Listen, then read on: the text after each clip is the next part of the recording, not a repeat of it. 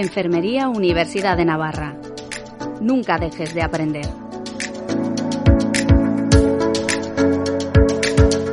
Y hoy vamos a aprender de, gestión.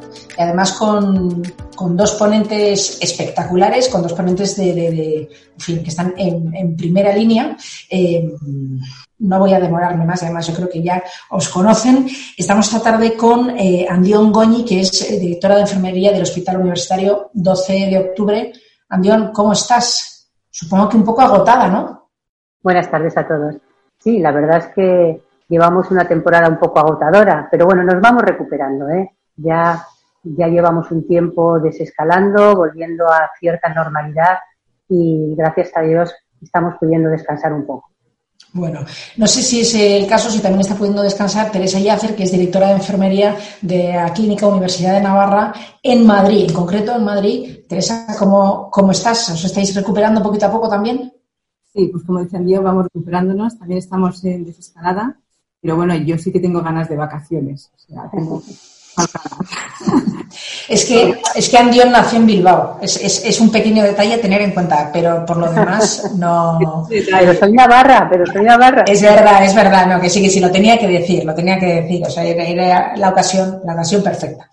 Bueno, vamos a, como decíamos, ¿no? Vamos a aprender esta tarde un poquito de gestión y nuestro objetivo desde la Facultad de Enfermería de la Universidad de Navarra es no dar una lección magistral, no defender una tesis doctoral, sino compartir algunas experiencias y precisamente hemos invitado a estas dos ponentes porque me parece que sinceramente hacen un, pack perfecto, porque es un hospital grande, un hospital pequeño, lo público y lo privado. Así que todas las personas que se conecten probablemente estén dentro de, esa realidad, ¿no? Grande, pequeño, público, privado, y creo que es un buen, un marco en el que cada una de las dos puede arrojar su experiencia, ¿no?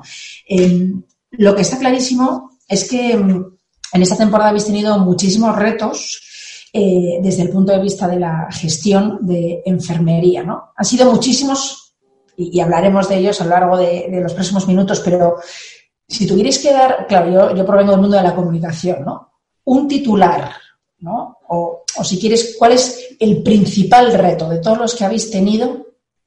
¿Cuál es, eh, para, vosotros, eh, desde, desde, vuestro punto de vista de vuestra función, el principal reto? Andión. Bueno, pues yo creo que el principal reto que hemos tenido ha sido la reorganización de todos los dispositivos asistenciales y de todos los recursos humanos, que ha sido muy importante la que hemos tenido que hacer. Hemos, durante, durante este tiempo, ha habido muchos profesionales de la plantilla que han tenido que salir de sus zonas de confort para ir a apoyar a otros dispositivos nuevos que habíamos creado, que ahora si queréis más adelante lo vamos hablando. Y por lo tanto yo creo que los dos retos más importantes han sido, por un lado, ya te digo, reorganización de todos los dispositivos asistenciales y por otro de los recursos humanos. Y no me puedo olvidar que también ha sido un reto más, muy importante, pero sobre el que ahí han llevado mayor peso los profesionales de enfermería de a pie, y ha sido eh, la humanización de nuestros pacientes y el cuidado de nuestros pacientes, el no dejarlos solos en este aislamiento que de alguna forma eh, nos ha obligado ¿no? Eh, la pandemia. Hablaremos, yo creo que detenidamente de, estas cuestiones. Eh, Teresa, tu principal reto, no sé si desde un hospital más pequeño es el mismo o, parecido. como decía, si, si tuviese que demostrar un titular, diría un reto sobre otro reto. Porque yo me encontraba ya, no, me encontraba abriendo un hospital. No, para mí, bueno, pues para mí era replicar el de la Clínica Universidad de Navarra y para mí ya era un reto. Tercer año y en medio de este reto, pues de repente aparece esta pandemia, ¿no? Y pues me uno totalmente a lo que decía Dion y también, bueno, diría que junto a esa gestión, ¿no? Tan grande que ha sido, ¿no? de, organizar un hospital, recursos humanos, triplicar la actividad, eh, también ha sido, a mí me ha parecido muy importante también lo que es la, la comunicación todo esto a todo el personal, la formación, ¿no? O sea que eso también ha sido una dificultad muy grande que también, bueno, pues, eh, ha sido un gran reto, ¿no? Para llegar a ello. Eh, pensaba que, no, bueno, pensaba, es evidente que no estábamos preparados. Aquí nadie estaba preparado, nadie se lo imaginaba. No sé, no sé si vosotros cuando empezó todo esto os imaginabais lo que iba a venir. Pues yo no puedo decir que la verdad que era difícil de imaginar. Nos pilló un poco a todos por sorpresa. Y eso que ya en los las primeros días, cuando empezamos, nosotros en el hospital empezamos a reorganizarnos muy pronto. A finales de febrero ya habíamos puesto en marcha un plan de elasticidad con unos plazos y unas, unas eh, que tendríamos que ir siguiendo para ir organizando los dispositivos asistenciales en función de cómo fuera la pandemia. No teníamos idea de que fuera a llegar a esto. Yo recuerdo que hablando con el jefe de servicio de microbiología del hospital que me decía, va a venir una muy fuerte. Y yo le decía, ¿seguro? ¿Seguro que va a ser tanto? Y dice, verás. Y efectivamente vino. No sé, Teresa, tú, si tú, con ya lo que tenías suficiente de, sacar adelante ¿no? la clínica. Nosotros también teníamos nuestras dudas si realmente iba a ser tan grande, ¿no? Pensábamos que se iba a quedar una epidemia y un poco fuerte quizá. Y de hecho también, pues a finales de febrero, eh, en colaboración con Pamplona, ya empezábamos a trabajar, ¿no? Esos revisar esos protocolos si venía ¿no? una epidemia o ya incluso empezamos a aplicar algunas medidas de prevención, ¿no? como algunos triajes incluso y, algunas EPIs, pero desde luego no nos imaginábamos que iba a tener este alcance. O sea que luego eh, había momentos que decía, Dios mío, esto acabará en algún momento. O sea, yo veía que no, digo, pero puede ir más, puede ir a más. O sea, pero, sí, pero si damos un, pasito más hacia, hacia la gestión de enfermería, no sé si estáis en vuestros despachos de, los hospitales. Claro, cuando uno se pone a organizar, ¿no? Algo así, algo que entiendo que no habéis vivido en toda vuestra carrera profesional, porque pandemias así mundiales no, no, no se suelen dar. Eh, claro, entiendo que no tenéis ahí un cajón ¿no? En el que dices, eh, sale un archivo y dice, el archivo aquí para la pandemia, estos, estos protocolos, esto. ¿Qué diréis que es lo más importante? O sea, ¿por dónde empezar? Sobre todo porque como hay personas que, igual nos están escuchando desde otros países, que igual están ahora mismo en, los picos de la, de la, pandemia, sobre todo en Latinoamérica, eh, ¿por, dónde empezaríais? O sea, ¿cuál, ¿cuál, desde vuestra experiencia dices, bueno, hay que empezar, igual yo empecé por otro lado, pero después de la experiencia he aprendido que hay que empezar por aquí? Andión o Teresa, la que queráis. En mi caso, eh, a mí me animó muchísimo cuando vi que esto se complicaba es no verme sola, ¿no? Este, en, este, problema que venía, ¿no? Porque, bueno, he encontrado en primer lugar mucho apoyo en todos los equipos. Desde el primer momento creamos un equipo multidisciplinar eh, y luego siempre hemos tenido también el apoyo de Pamplona, con lo cual siempre hemos tenido como, siempre me he visto dentro de un equipo y eso quieras o no da mucha fuerza. Pero luego eh, también que haya mucha gente, también eso dio lugar a son muchas cabezas, ¿no?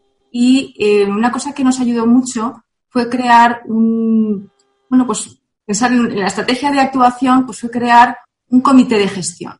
Un comité de gestión que estaba formado por grupos de trabajo y, luego también había pues unos Mm, unos equipos de, en primera línea y segunda línea. Esta primera línea, pues primero estuvimos comité de dirección del hospital con una microbióloga, la microbióloga responsable de, Madrid, y luego de segunda línea estaban pues, muchos facultativos de áreas muy claves, ¿no? Como puede ser medicina interna, neumología, farmacia.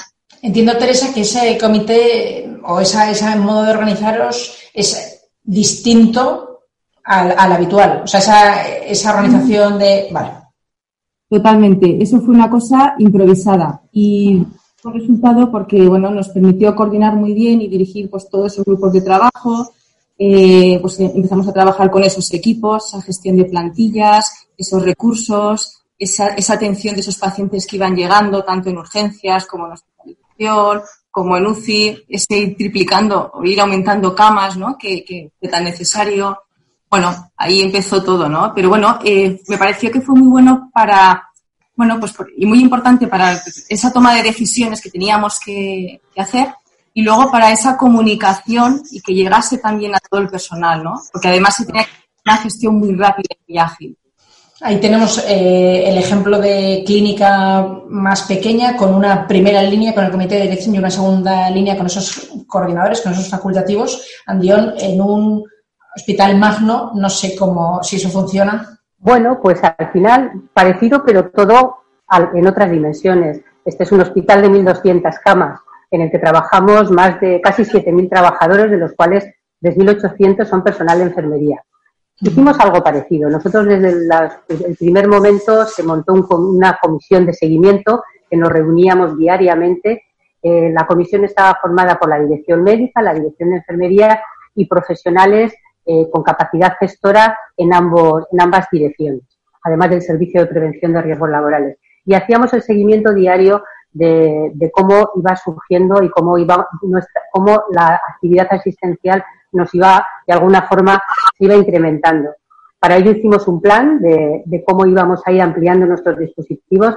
Eh, nosotros eh, creamos camas nuevas donde jamás hubiéramos pensado que pudiéramos tener unidades de hospitalización, porque bueno, este es un hospital que también tiene unos años, son habitaciones dobles, por lo tanto no nos permitía eh, doblar las habitaciones, pero generamos camas en áreas de consultas, en áreas de dormitorios médicos, doblamos nuestra capacidad de cuidados, de camas de cuidados críticos. Nosotros llegamos a tener 112 camas para pacientes eh, de cuidados críticos COVID.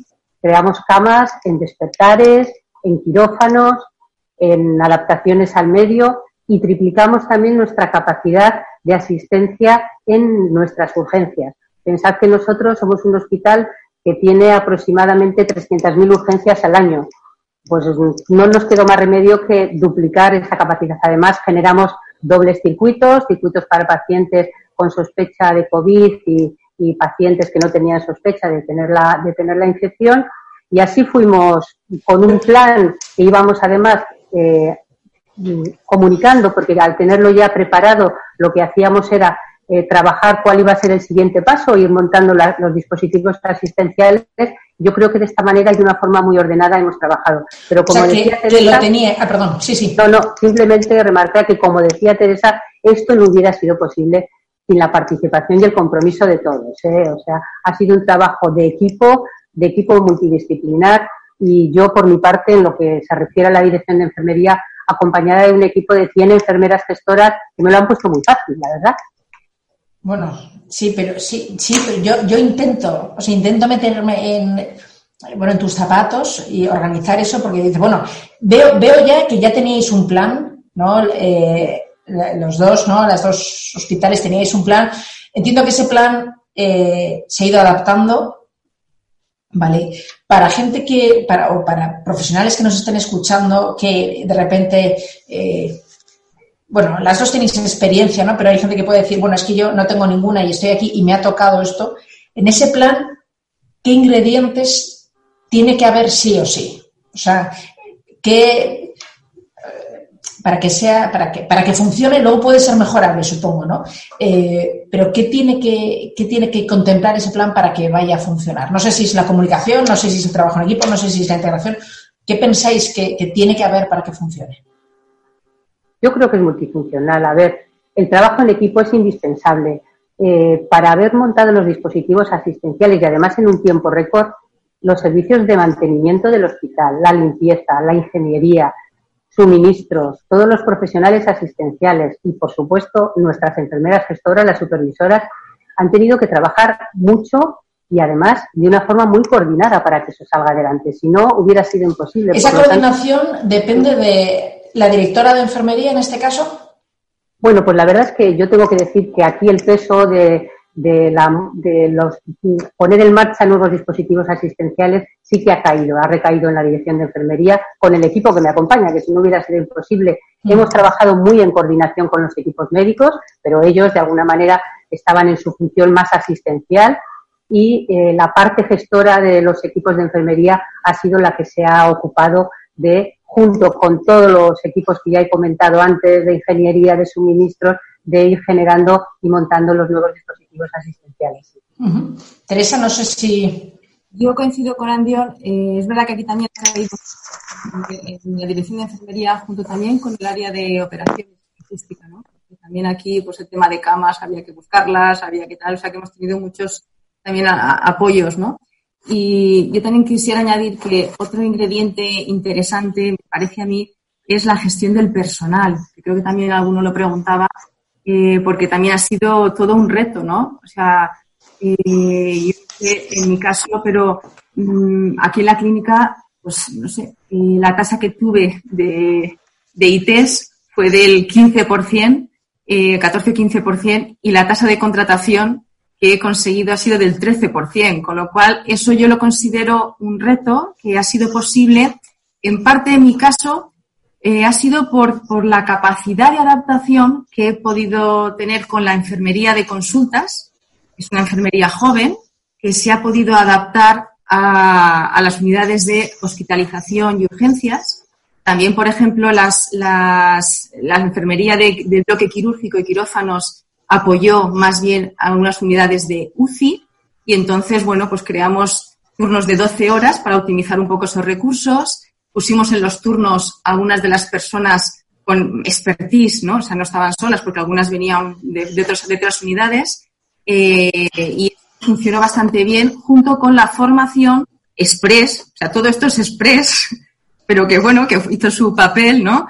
Eh, de vídeos de pues, formaciones pues muy básicas, ¿no? De pues, el manejo de la oxigenoterapia, nuevas mecánicas de ventilación, o sea, refuerzo de este tipo de cosas, ¿no? Esta gente tuvo para poder atender esta nueva situación, ¿no? Yo os, os voy a pedir un, un, ejercicio a las dos, porque claro, lo estáis contando a ver, aquí lo estáis contando como que ya ha pasado, gracias a Dios, ¿no? Ya ha pasado. Y claro, así contado, no te voy a decir que parecía hasta fácil, porque no, porque no, ¿no?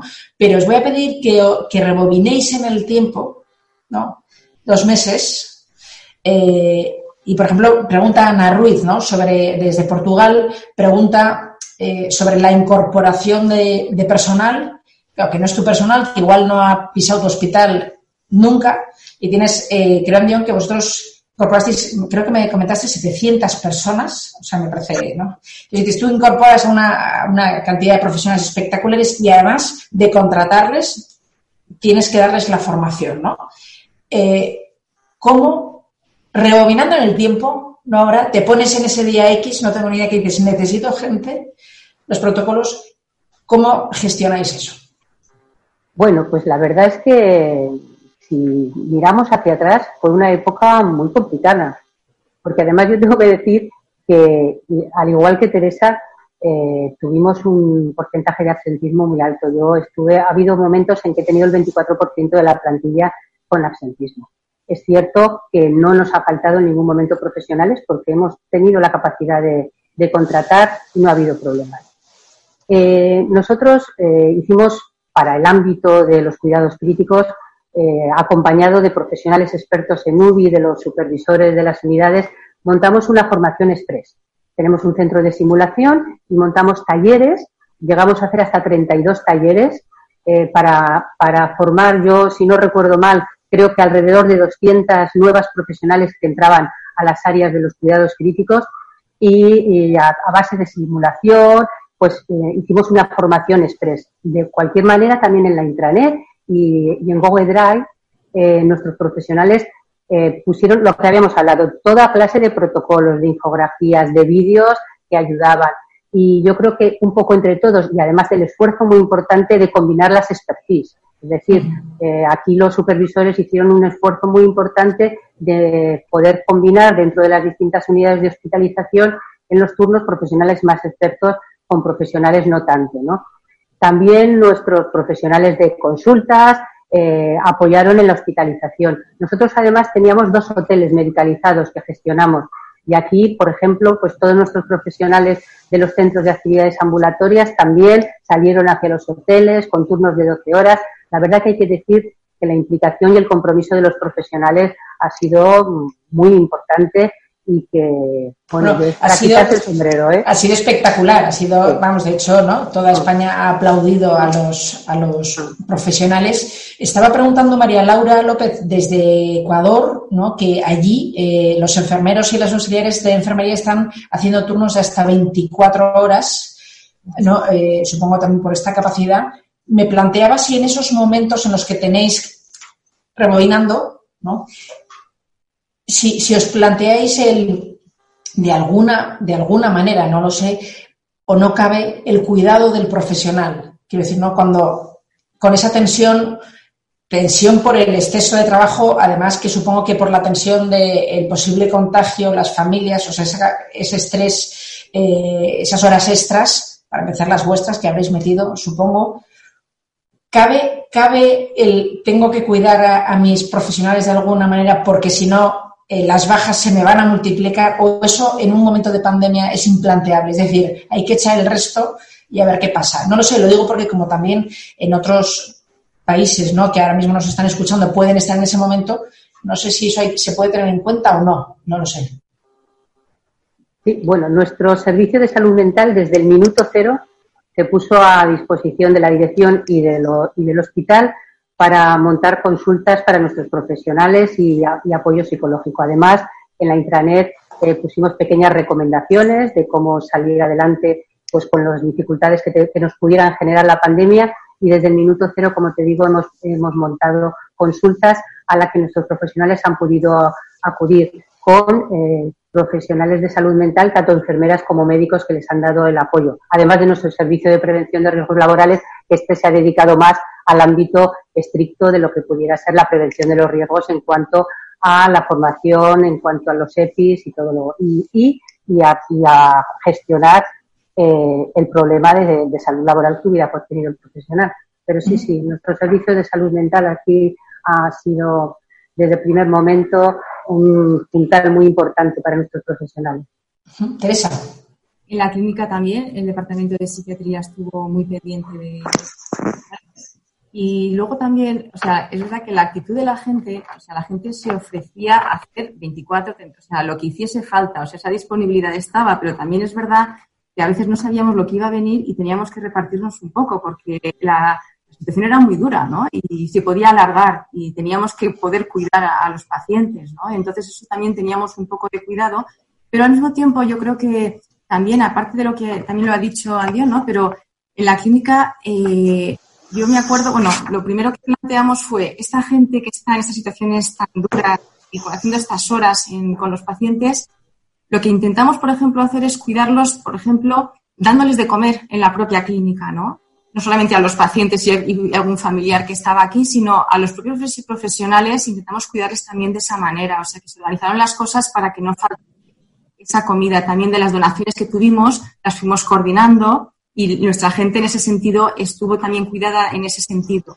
Y luego, también otra cosa que quería comentar, porque me parece que esto también puede ser eh, una cosa positiva, ¿no? Y que puede servir, eh, fue el tema de, eh, de las batas, ¿no? Yo esto sí que quisiera contarlo porque, o sea, nosotros aquí tuvimos también, como en todos los hospitales, muchas dificultades de abastecimiento, ¿no? O sea, nos faltaron mascarillas, se nos acababan los guantes, nos faltó medicación, ¿no? Pero eso nos ha pasado a todos los hospitales. Eh, pero hemos tenido mucha suerte con las batas reutilizables. Yo, por si sirve de, de, idea. Cuenta, cuenta. Sí, esto, es que lo quiero contar porque puede ser, puede servir, ¿no? Y esto, esto nació porque, bueno, pues en Pamplona eh, utilizan este tejido, es un tejido, bueno, pues que se llama trilaminado, que, bueno, que tiene un efecto barrera y se utiliza para las batas de quirófano. Y entonces, cuando esto empezó a moverse, eh, pues aquí la directora del hospital dijo, hay que hacerse con esa tela para hacer batas, hay que proteger al personal. Pues eso fue una cosa que también nosotros desde el comité de gestión lo tuvimos como un pilar transversal todo el tiempo, ¿no? ¿Cómo vamos a cuidar a nuestros profesionales? Y entonces rápidamente, pues hicimos un pedido, como teníamos este proveedor que ya utilizaba Pamplona, pues hicimos de unas batas con ese, con ese tejido que la verdad es que nos, nos han salvado porque nos ha venido muy bien, ¿no? Y entonces tenían, eh, pues era, tenían 75 lavados, me parece que era, para, bueno, para mantener ese aislamiento que se necesitaba. Y con eso, pues claro, hemos tenido, hemos conseguido una tasa de contagio muy baja, de un 8%.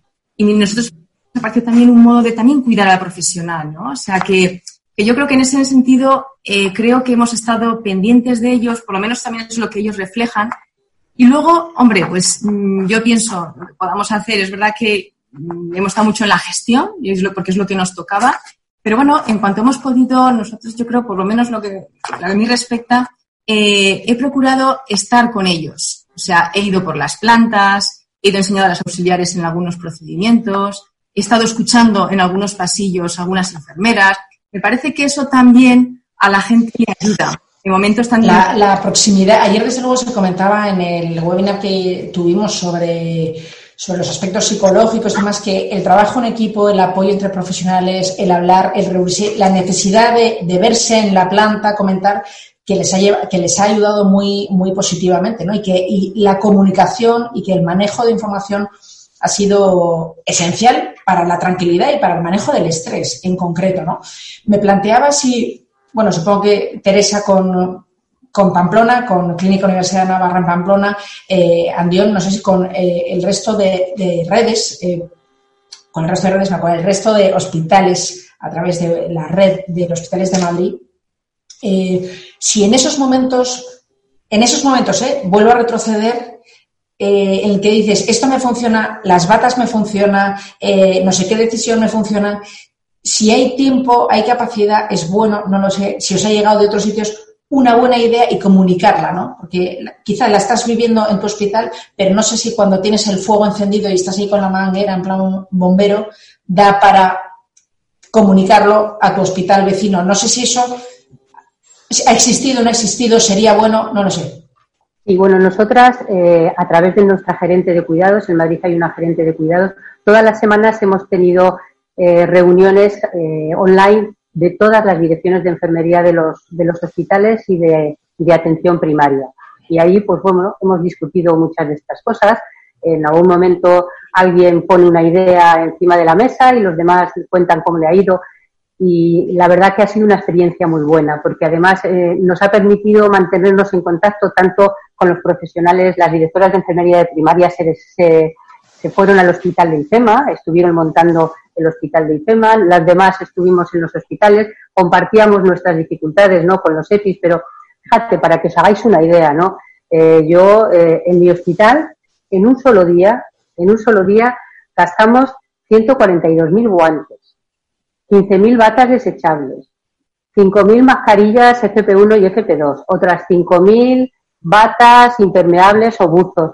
Es decir, que estamos hablando de unas dimensiones que, nunca nos ha faltado. Es verdad que ha habido noches que hemos estado aquí esperando a que llegaran los camiones con muchas dificultades. Y como dice Teresa, hubo un momento que llegamos a montar un circuito para poder eh, lavar, ¿no? Para poder lavar los buzos y estuvimos buscando también eh, batas que pudieran ser lavables. No llegamos a hacerlo, llegamos a montar el circuito, pero no fue necesario porque al final, pues bueno, nos, nos fue llegando y no hemos tenido posibilidades, dificultades para eso pero sí que llegamos a montar un circuito de recogida de, EPIs para poder hacer el, lavado. Sí que lo hicimos, sí que lo hicimos con las gafas.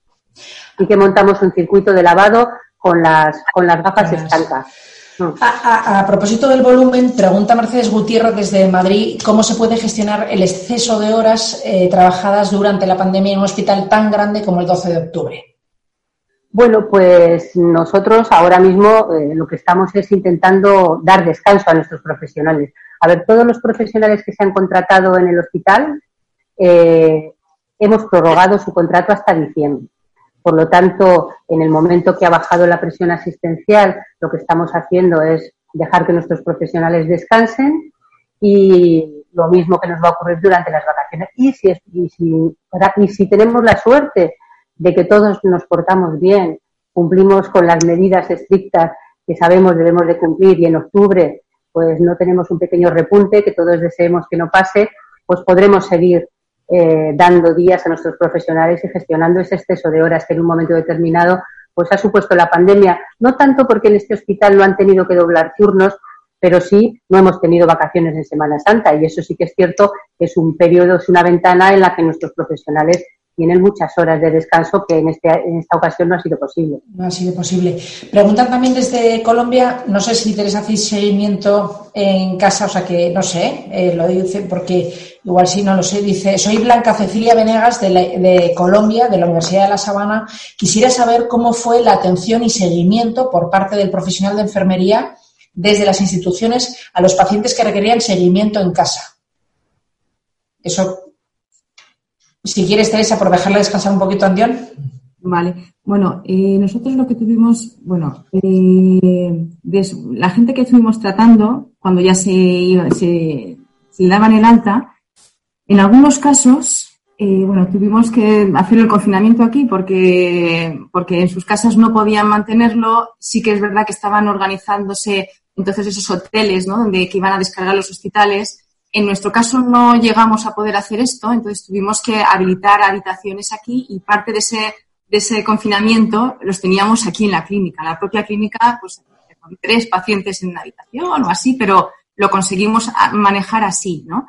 Pero luego, efectivamente, cuando ya se iban de alta definitivamente, eh, creamos unas consultas COVID en el departamento de urgencias, que han estado, bueno, de hecho siguen cada vez ya menos, donde han tenido consultas mensuales eh, con pruebas bueno, y seguimiento de facultativos que les llaman de internistas en concreto que les han seguido toda este, esta evolución del COVID. Andión. Bueno, nosotros dos cosas, ¿no? Por un lado, sí que teníamos hoteles eh, medicalizados que eh, a donde mandábamos nuestros pacientes que ya estaban de alta hospitalaria, pero que por cualquier razón no podían hacer la cuarentena en su casa. Y allí eran, estaban atendidos por profesionales de enfermería y por facultativos. Y por otro lado, nosotros, por ejemplo, en algunos casos, como los pacientes neumológicos, sí que tenemos una hospitalización a domicilio, donde nuestros neumólogos y nuestras enfermeras han ido a, dar la asistencia necesaria. También se montó una consulta rápida desde la urgencia eh, para, para esos pacientes, en la que también a través del teléfono se les hacía un seguimiento. Y luego, bueno, en Madrid, eh, nuestras enfermeras de atención primaria eran las que de alguna manera estaban haciendo ese seguimiento. Nosotros tenemos continuidad asistencial y todos los pacientes que reciben el alta en el hospital son citados en la consulta de las enfermeras de atención primaria, por lo tanto ellas tienen conocimiento de todas las altas que ha habido y a partir de ahí comienzan a hacer el seguimiento de los pacientes.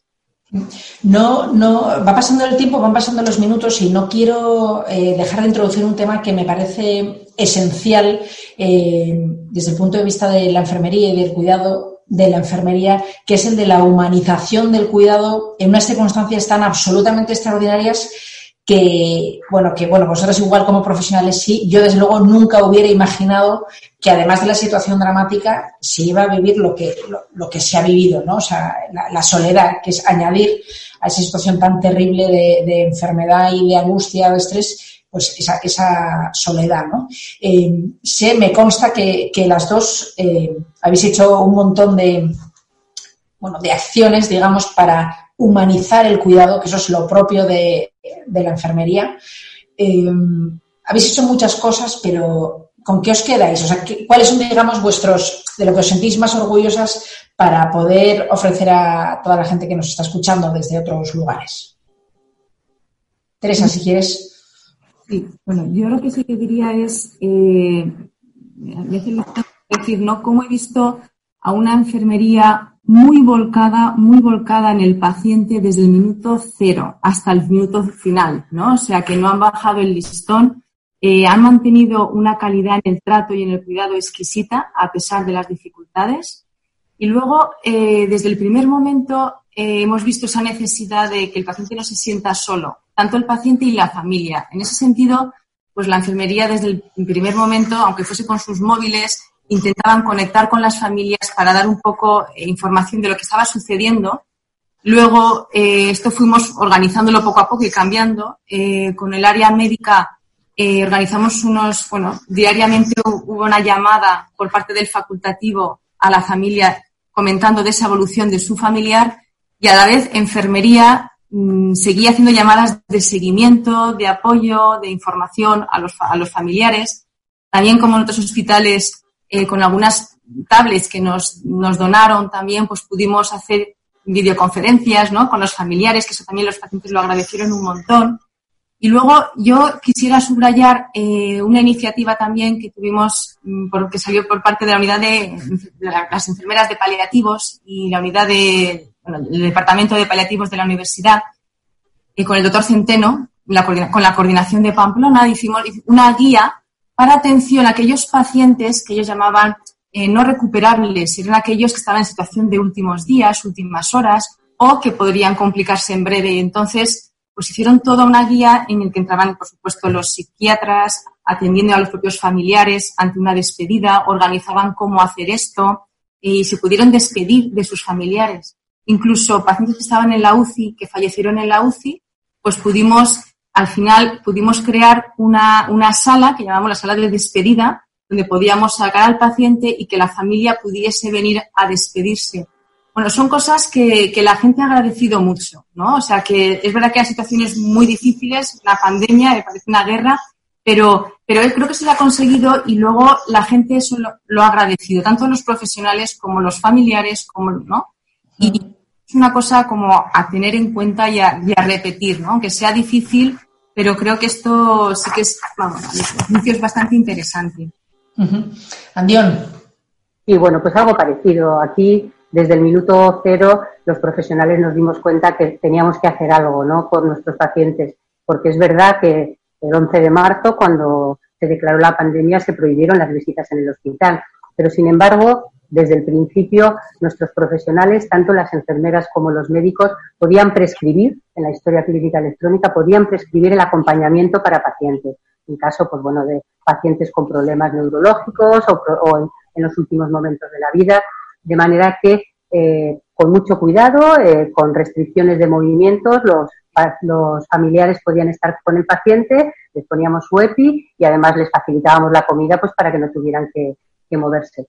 Por otro lado, este hospital ha sido un hospital siempre que ha tenido, eh, pues bueno, nuestras UBIs siempre hemos pensado que eran UBIs muy humanizadas, somos UBIs de puertas abiertas y aquí desde el minuto cero también nuestros profesionales pusieron a disposición, antes de que, de que llegaran las tablets, pusieron a disposición de las familias un correo electrónico que nuestras enfermeras miraban todos los días, recibían los mensajes, contestaban todos los días. Eso fue creciendo y en vez de ser solo exclusivo para pacientes de la UBI. Cuando se enteraron los otros familiares, mandaban mensajes para pacientes de otras unidades de hospitalización y nuestras supervisoras hicieron una red para que a todos les llegaran esos mensajes. Y luego, pues cuando ya a partir de seguida, eh, a través de donaciones, recibimos tablets que pudimos poner en todas las unidades de enfermería, creamos el programa de acortando distancias, de manera que también quedaba reflejado en la historia clínica electrónica y todos los pacientes recibían videollamadas, nuestros profesionales les facilitaban el que pudieran tener la videollamada con sus familiares. El último registro que hemos visto de cuántas hemos podido hacer en este tiempo, tenemos registradas más de 10.000 videollamadas. Qué barbaridad. Pues si es que las cifras, no, claro, son, son que dan escalofríos. Me preguntaba. Ah, perdón. Sí. añadir una cosilla y es que eh, desde el principio, eh, o sea, digo porque también por si sirve, claro, hubo momentos de mucha dificultad para hacer este siguiente que os comentaba de información a familiares. Entonces aquí creamos un equipo que al principio estuvo liderado solamente exclusivamente por enfermería, luego entraron algunos facultativos para ayudar al personal que estaba tratando a esos pacientes a que esa información realmente llegase. Entonces, además a las familias si no se les localizaba. Entonces estuvieron desde el primer momento hasta el final dedicados exclusivamente a la información de familias. Y la otra, otro detalle que quería comentaros, que también a los pacientes eso lo han agradecido muchísimo y algunos familiares nos lo han, nos lo han comentado, es que dentro del equipo multidisciplinar también incluimos al capellán de la clínica y entonces pudimos dar los sacramentos también a la gente que lo necesitó en sus últimos momentos y eso a la gente también le pareció una cosa como, bueno, muy importante para muchos. Para los creyentes, eh, sin duda, estaba, os escuchaba y, pensaba, claro, yo no soy enfermera, no, no, no, no, pertenezco a esa, a mí me parecéis héroes. Antes de la pandemia yo ya siempre he dicho que las enfermeras son héroes, eh, absolutamente heroínas, pero mm, estaba pensando, no sé si eh, en esa línea de la humanización, eh, esa, si añade una responsabilidad el hecho de este paciente está solo, va a fallecer o no tiene, no tiene a nadie y digamos, soy la única persona. La verdad es que no, sé si para un profesional de enfermería es como, no, te diré un orgullo, porque no, no, lógicamente no es un orgullo, pero no sé si es algo que dices, es una oportunidad de hacerlo, lo voy a hacer hasta el final, supongo que sí, pero no sé si eso añade eh, un, estrés o un peso o una responsabilidad, no lo sé, la verdad es que como, como no lo soy de la disciplina, no me puedo, no puedo hacerme cargo, que es ¿Qué, balanza pesa más para, el profesional el, decir no tiene nada más soy yo o, estáis tranquilos porque sois profesionales y lo manejáis estupendamente? Eso, a eso no se acostumbra a uno nunca. No, eh, los profesionales se han volcado con los pacientes, han sido sus familias, sus padres, sus hermanos, sus hijos pero lo han sentido en sus corazones y, es algo que te lo cuentan. Eh, de hecho, mm, eh, nuestros servicios de salud mental están actuando mucho en ese, en ese sentido. Se han quedado con una sensación de pérdida muy importante porque aunque efectivamente podemos estar acostumbrados, pues porque es algo que ocurre en nuestra actividad diaria, no con el volumen y con la intensidad con la que hemos vivido durante esta pandemia. Sí. pienso, Paz, que eh, no sé, es esencial en la enfermería el acompañar a la persona enferma en todo su proceso de enfermedad, incluso en el momento de la muerte. O sea, que dentro de lo eh, el estar ahí es también parte de nuestro, de nuestro quehacer, ¿no? Y, ayudar a esa persona que en ese momento también, pues, bueno, pues viene bien. Entonces, es verdad que es muy duro, uno no se acostumbra y, la gente luego, pues aunque estaba ahí al pie del cañón, porque yo ya te digo, cuando me pasé a ver a las enfermeras o ayudarles, yo me he encontrado en la UCI enfermeras con pacientes de últimas horas cogiéndole las manos, eh, acompañando, rezando alguna cosa con una paciente que se iba a morir a la hora siguiente.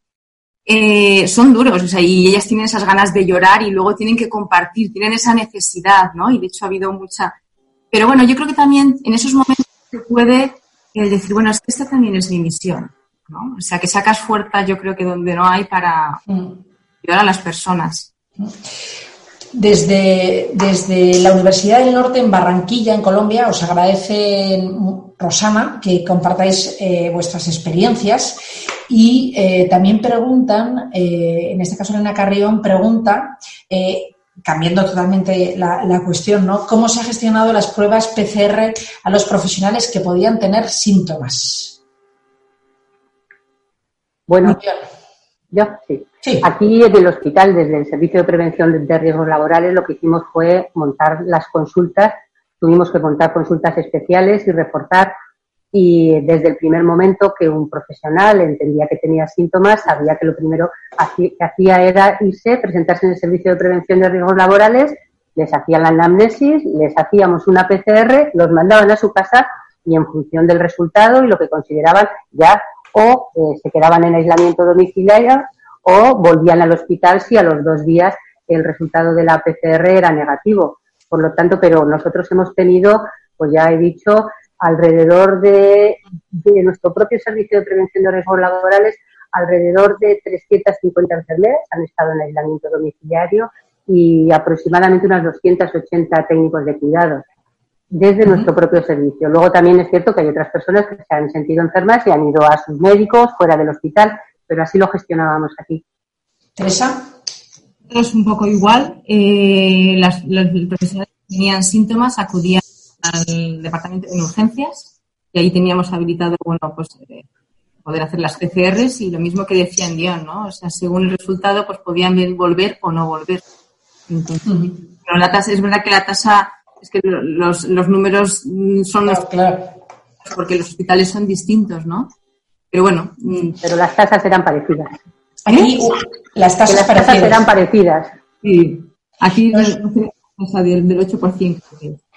Nos cuenta eh, Marian Soteras, eh, que entiendo que es eh, enfermera, dice, en nuestro hospital conseguimos evitar que los profesionales que convivían con personas de riesgo trabajasen en primera línea. Además, tuvimos una gran respuesta de enfermeras de otros departamentos que se ofrecían a estar en esa primera línea. Las propias enfermeras de las plantas COVID nos ayudaron a organizar esas unidades. Según iban pasando los días, con muy buenas ideas. Debíamos contar con ellas para que todo funcionase mejor. Escucharles y poner en marcha sus sugerencias ha sido nuestra mejor ayuda. Lo leo porque como está en privado, por si alguien no lo puede leer en, el chat. Bueno, esto, esto avanza, es el año, es el año de la enfermería que yo creo que nunca nos íbamos a imaginar que lo íbamos a celebrar así. Me parece a mí, me parece a mí. Eh, preguntaban por aquí eh, en, en, el chat María, María Concepción Prieto hacía esta reflexión, que es el año de la, de la enfermería. Ella, ella pregunta, casi me está ayudando a mí ya a ir acabando esta, este programa, o este programa, digo, o este webinar o lo que sea, eh, ¿con qué nos quedamos? ¿no? O sea, ¿con qué valor añadido eh, pensáis que, hay antes y después de la pandemia? Quizá penséis que, que no, hay, que, no ha cambiado nada y que, y que seguís eh, que sigue siendo enfermería 100%, pata negra, 5 Jotas, no sé cómo decir, enfermería de la buena, pero quizá, bueno, esta, esta experiencia increíble de haber vivido así, no por el año de la enfermería, pero no hay duda que, se ha vivido en este, en este contexto. Si hay algo, eh, bueno, desde luego que, que, la sociedad lo ve con, con otro color, con otra mirada, con otros ojos, eso me parece que está claro, eso no hay duda, ¿no? ¿Pensáis que ha cambiado algo? ¿Os quedáis con algo después de todo esto? En este sentido, ¿eh? Andión. Es que, claro, yo me quedo mirando a las caras, claro, es que no me veis a quién, a quién miro. Voy a decir Andión. Bueno, eh, yo creo que efectivamente nos hubiera gustado celebrarlo de otra manera. No ha sido la mejor forma. Pero mm, yo creo que sí que ha puesto en valor ¿no? Eh, la importancia de los cuidados profesionales que las enfermeras damos y, nos ha, y ha puesto a la enfermera en el foco de la sociedad, ¿no? Nos falta mucho todavía, ¿eh? de cualquier manera, pero yo creo que hay que quedarse con algo muy importante y es eh, creo que además no debe de cambiar ya, es la importancia del trabajo en equipo multiprofesional. Eh, esto ha sido muy importante durante la pandemia, el hecho de que distintas profesiones trabajemos juntas y coordinadas con un mismo objetivo común, no debería, no debemos de salirnos ya ¿no? de, esa senda. Y yo creo que hay otra cosa también que es muy importante y también cabe destacarlo, ¿no? Y es el compromiso de los profesionales con nuestros pacientes y con la sociedad. Y aquí las enfermeras tenemos mucho que decir y yo creo que el compromiso de los profesionales de enfermería, que aunque dicen que es una profesión vocacional, evidentemente, porque no, no podría ser de otra manera, pero el compromiso de los profesionales con la sociedad se ha puesto en evidencia y yo creo que tiene que ser una palanca que nos ayude a continuar, porque hay muchas cosas que hacer. Tenemos que fomentar la atención primaria, la salud pública, trabajar mucho más en lo sociosanitario y yo creo que aquí las enfermeras tenemos que coger el liderazgo y no soltarlo ya. Teresa. Yo me uno totalmente a lo que ha dicho Andión que hay que aprovechar también que estas situaciones eh, pienso que sacan lo mejor de, todos, ¿no? O sea, me parece que son situaciones muy duras, muy especiales, pero también se convierten en oportunidades tenemos que aprovechar. O sea, creo que ahora es una oportunidad también de seguir aprendiendo. Hemos aprendido mucho del coronavirus, pero tenemos que aprender de muchas otras cosas. Eh, y eso nos va a llevar también a adaptarnos a las, pues a las nuevas realidades, ¿no? Yo creo que hay cosas que también, no sé, pues todo el tema de eh, el mundo digital, pues esto ha venido para quedarse, ¿no? Y yo creo que tenemos también que aprovecharlo y sacarles partido. Y yo lo que sí que querría subrayar es, eh, pues esa, esa fuerza y esa eficacia que tiene el trabajo en equipo multidisciplinar. Me parece que eso nos ha salvado de muchas cosas. Eh, y pienso que, bueno, que es de agradecer, ¿no? Ese compromiso que decían de todos los profesionales Aquí quisiera mencionar también a los que yo llamo los invisibles, ¿no? Todos esos profesionales que estaban detrás de una, bueno, haciendo las placas, procesando las muestras, las PCRs, los de admisión. O sea, hay mucha gente que ¿no? no ha salido tanto como nosotros, pero me parece que han estado ahí también muy en primera línea y que todos somos importantes aquí en, estas situaciones. ¿no? La verdad es que en esa línea del agradecimiento, Maika Álvarez eh, hace referencia, eh, bueno, es que no está en privado, no sé si lo pueden leer las personas que están en el webinar, pero en cualquier caso hace referencia eh, o agradece la generosidad de la población, ¿no? desde la gente que se ha puesto a hacer batas, pantallas, eh, incluso que ha agradecido que eso ha ayudado un, montón, ¿no? Dice, dice Maika. Em, voy a volver a los titulares ya una idea, porque esas son las difíciles, las preguntas difíciles son, son esas, pero no os preocupéis que esto ya se va, se va terminando habéis hecho esa reflexión de, esa visión o, de esa nueva o de esa visibilidad de la enfermería en el año de la enfermería, pero si tuvierais que elegir vosotras como directoras de enfermería, ¿qué habéis aprendido? Vuestro aprendizaje principal en esta experiencia, que, que desde luego no, ojalá no se vuelva a repetir, ¿no?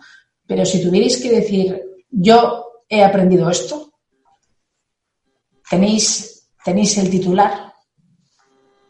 He aprendido muchas cosas. he aprendido muchas cosas. Primero, mira, una cosa que he aprendido es que en momentos de, incertidumbre o de miedo, ¿no? Así como puede ser a la la pandemia, he aprendido que no estoy sola, ¿no? O sea, que el trabajo multidisciplinar, ¿no? El trabajo en equipo, eh, el apoyo que he tenido, ¿no? También con mis enfermeras gestoras, eso me da mucha fuerza y con eso me da mucha seguridad para decir, bueno, si viene otra pandemia, ya voy a por ella, ¿no? O sea, me ha ayudado a ser más valiente en ese sentido, ¿no? A perder ese miedo.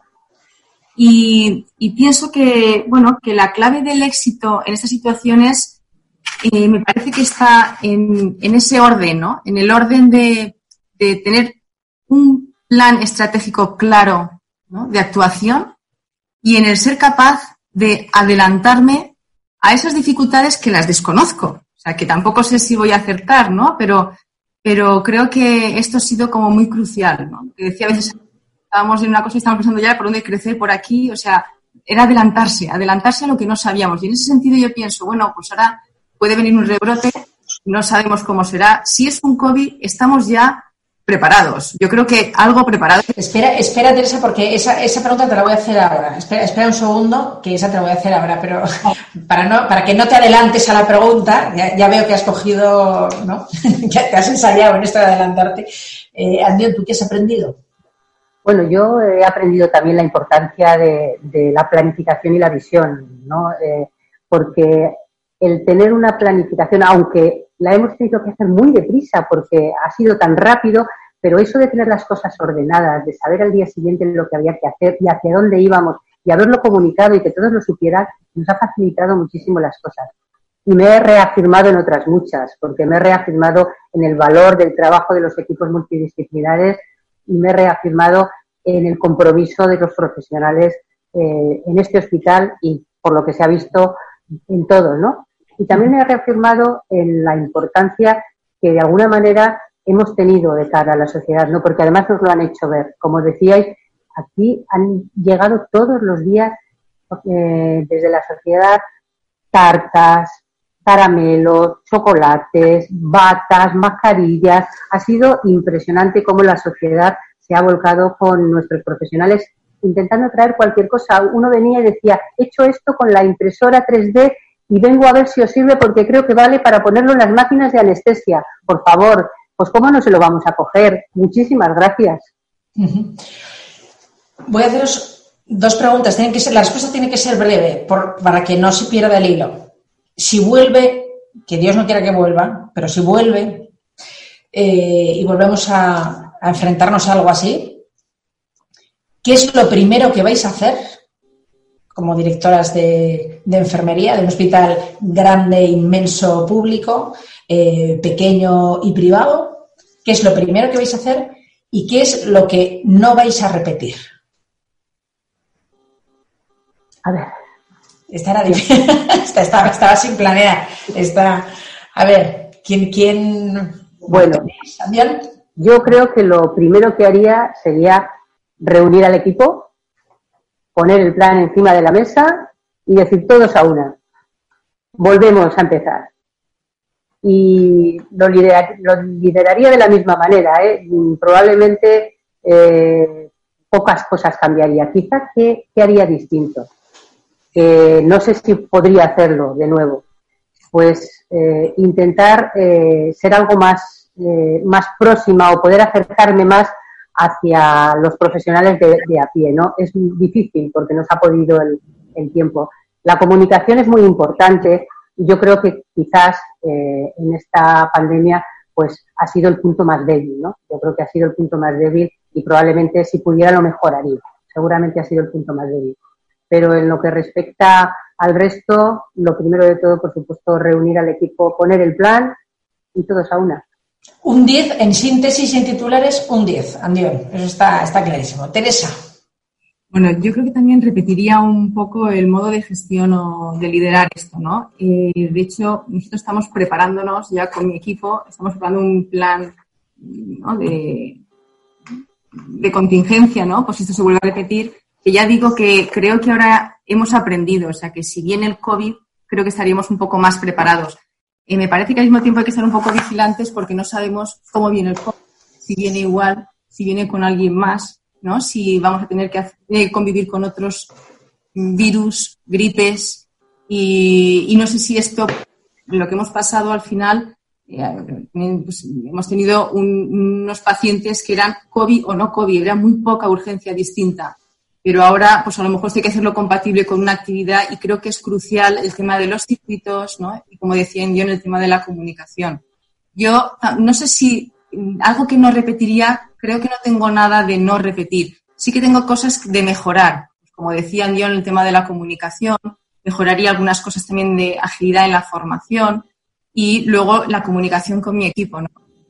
He tenido un equipo, gracias a Dios, un equipo de enfermería, mm, bueno, que me han apoyado en todo, pero me parece que, bueno, que a veces la comunicación no llega como nos gustaría, ¿no?